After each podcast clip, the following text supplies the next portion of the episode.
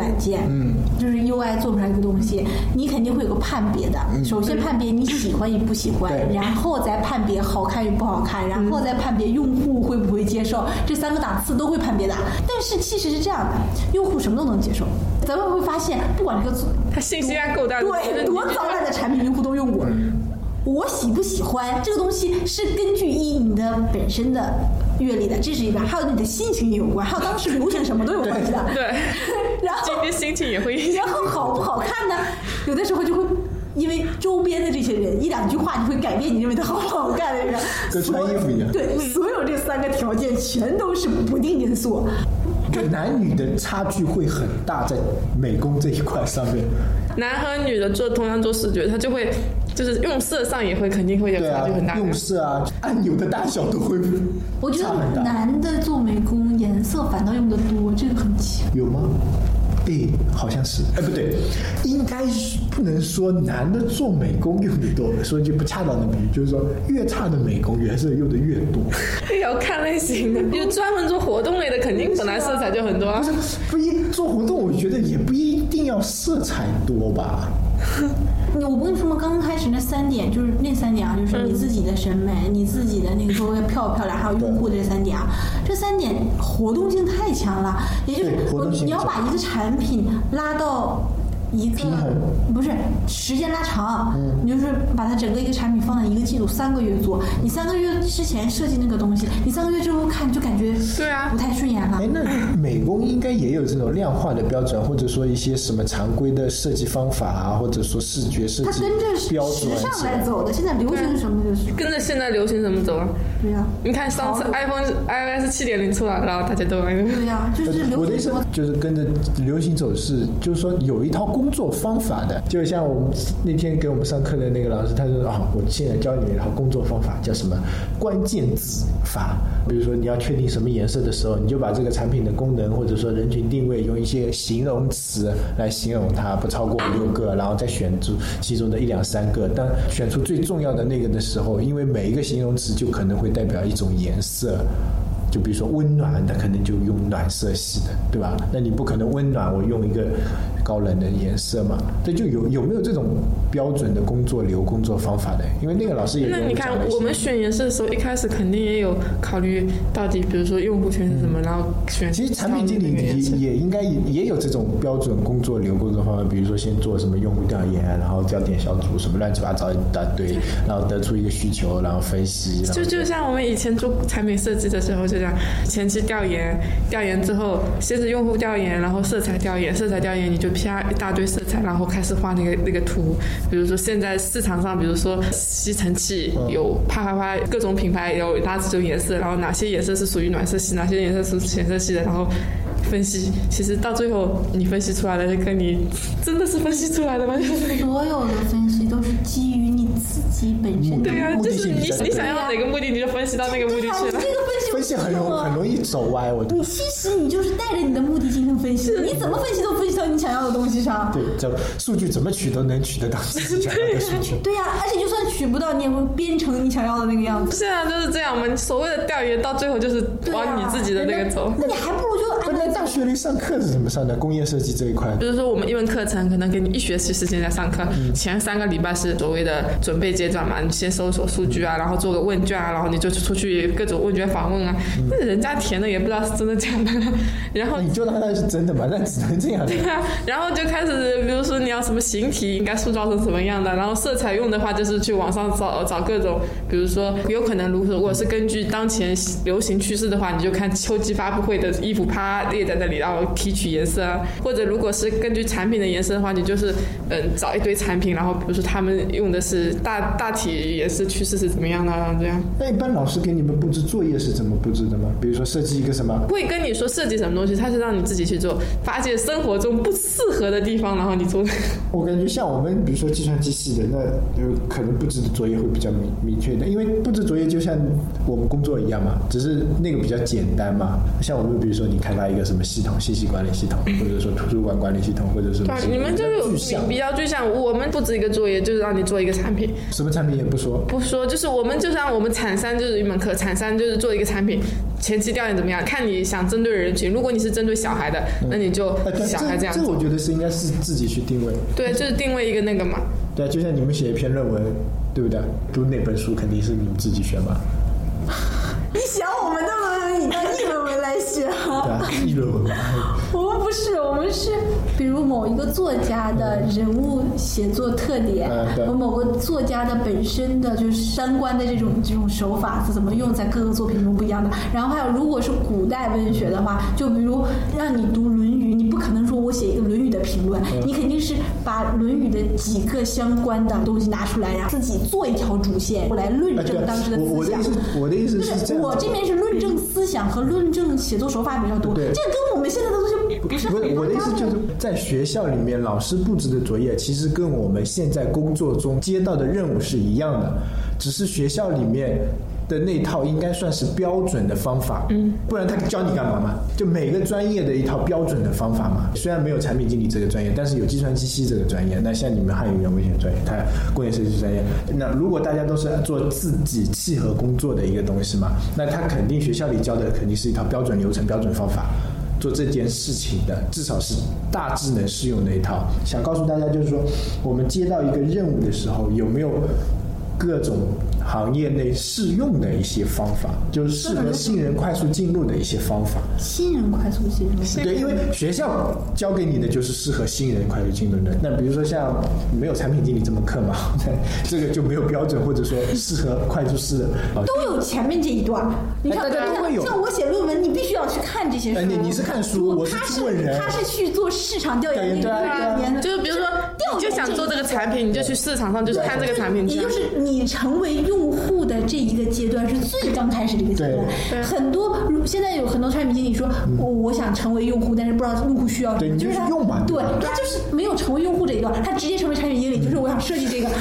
所以其实需要一个很长时间，我要写论文肯定要很长时间看书对，你要去做什么什么图书馆的那个系统，你肯定要在图书馆里面整个流程哎用对啊对的。啊他这边要知道我要设计那个东西适合的人群怎么用这对个啊东西对啊对啊。这个成为用户是最最刚开始这个对，阶所段。以我就是说，以前我们可能就是没有这么系统的讲过这个，就是说每行每业其实它都有一个一套标准的方法，或者说一套普罗大众都适用的方法，先成为用户，先成先成为用户，这是第一步，对吧？对啊我们讲了那么多期，终于把第一步总结出来了。对，先成为用户。 不管做什么东西，对对，啊你看美工也好，是吧？产品经理也好，程序开发 要吗？程序开发其实要的，哎呀，啊又跟你说，对对就对是对我我没有用过的开发和用过的开发明对，显不不一样，嗯写的逻辑会不一对样。对对，所以第一步怎么样都先成为用户，就是你先成为一个用户之一，那医生不是很可怜？那你神农尝百草嘛。对啊，他不是不是就那个吗？如果你不成为一个用户，就是你不一定非得是典型用户啊，就是你起码要对先成为用户对，先成为这个用户，然后你有一套自己使用这个东西的想法对，然后你才能开始做。如果你什么都不去用，就像刚开始为什么我们天马行空想了那么多软件做不了，就是首先我们没有成为这一批用户，嗯就很难做出那个产品来。UI 也是，UI 不管怎么定位，先用他才对啊知道我这个东西怎么能定位用户能接受的。第二步呢第二步就是先满足自己的需求，基础需求，就是你成为用户了，你自己肯定有个基础需求，对不对？啊那你最基础的那些需求满足了，需需要那种什么闪光点啊，就是乱七八糟的这种，我们来我我感觉第二步应该不是这样的，我就满足自自己的需求，我感觉有点偏了。因为你成为用户了以后啊，我你觉的得基础需求就是用户，你成为用户的基础需求，不是你所有的需求。我的意思就是第二步可能大一点的，要把这个我给抽象化，扩大成我们，你这个不可实施吗？你 怎么可能可是是可以。那就是相当于我们所谓的用户调研收回来的问题。啊对呀、你当会成为用户之后，你的基础需求是什么？不是说你所有的需求是什么，然后你可以把你的所有的需求列出来，然后咔咔砍砍对啊成最基础的需求。那我最们列回核来心问的题那对个吧话，就就是是看书最核心就是看书，就所有的人都会用这个的时候的这些功能，然后你先排布基础需求，把基础需求排布好了，你才去再考虑一些乱七八糟的东西。嗯，对，第二步其实就是抽象化，最后就还是执行。嗯，执行最难，执行最因为你想了半天，搞了半天，发现执行不了是是最抽象也很难，就砍需求啊，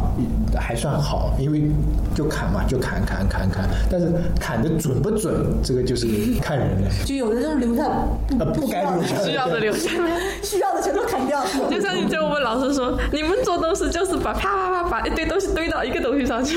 又不知道把有些东西不要的扔掉。都是有这么一个流程的嘛。嗯。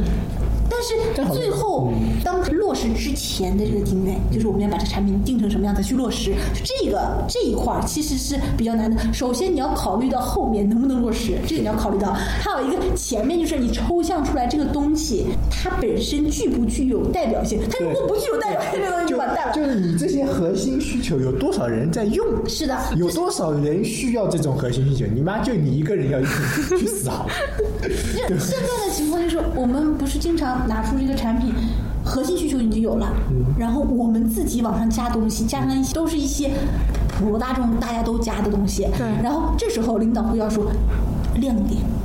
有什么亮对，点？产品经理肯定是要找出自己产品的然后亮点，那个亮点一就个两个就够了。然后那个亮点有的时候就很稀奇古怪，大家都你不找用的亮点。 你找出来的亮点是稀奇古怪的，那说明就是伪亮点。亮点其实就是跟核心需求搭边的那些对，应东该是西。最核心需求上面的一个东西，对，很亮就是点。核心需求的一些闪光的地方，就具象化的，就核心需求，我可能是吃饭，解决你吃饭这个核心需求。但是你这个所谓的亮点，就是说我今天吃的是日本料理贴生鱼片，这可能就是你的亮点。那 UI 其实有个问题了，嗯你这个动不动搞亮点，然后跟我的整体的风格又不一样，对就经常会出现这种就情况。其实你找到亮点了以后，比如说我们的亮点是日本料理，日本料理里面最亮的就可能就是怀石料理，那你整体的风格就要往这边靠了，你产品定位也往那边定。你不不说我他妈今天是解决吃饭，我只有五块钱，然后你定个怀石料理给他，五块钱你就吃干吃素好的嘞，对不对？现在的情况就是我们产品本身定位啊，就定位的很大众化的，对嗯那基本的产品都是希望用户越多越好。然后它能来出来一个闪光点，这个闪光点就是跟整个这个产品的不这个风相格都不一样那的这。那不叫亮点，那叫糟烂点。有的时候领导也提出这种需求啊，他就是提出呃呃，这叫伪亮点，就跟伪需求一样。这种东西，你本身你要这种东西你加要上去 UI 就是很难做的。对啊嗯你 UI 都给你做成一套来了，它亮点这个是跟所有的页面不统一的。然后你就想，哎，我就要这个，这个好看。这只能就提升你自己的能力了，不然提的话升你找审美这个东西真的是很重对要啊，不然的话你找的但是亮你点又不肯定能不逼准。着领导提升审美，审美好的领导那还好，那算 OK 的。嗯那总有很多很多领导自认为审美很好，不是审美好不好啊，这个也很难评评判，只能说审美的方向不一样。有一些领导就是他每虽然穿的都是这种打扮的都是名牌，配上去就背的有点怪， 就跟地摊货一样， 暴发户一样。那有些领导他穿的不是名牌，那给人感觉看上去还是很有那个气质的。你说穿名牌的那个领导审美是好的，他至少穿的他是审名牌牌。子是好的，对，他审美是好的，只是他的搭配不够好，他只是不会搭。不他会搭其实就是会没有买会穿，但是不会搭。搭配就是审美啊！你买还不容易，我牌子背 LV 啦，什么都对啊有，。他审美很好啊。对啊，这些这些大牌子至少他不一定认为他说美，他用的就是牌子。对啊那，倒也是，哎那为的就是那卖那两牌说子那两你审美肯定是有可能是对啊就是没有说的有这设个计感，对啊我们要的就是设计感。你跟领导怎么讲设计感？很多嗯对，人跟我讲我也讲不通什么叫设计感，我最讨厌听的这个词，设计感。虽然我有时候会逼美国说，嗯，来点设计感，你把这对，就是来一句感，来点设计感，来点品质感，什啊么对东吧西？，来点大气一点的，画两朵云吧。这个大气一点啊， 真的就是很多产品经理愿意跟美工说的，我们弄得大气一点，品质一哎这确点，实是小清新一点，上档次一点。被这种社交媒体给荼毒的，就不是大家在三这 W 的不是现在都是那种大气一点的，那种整服业 呢？对，就要大块一点的、大一点的图片呢、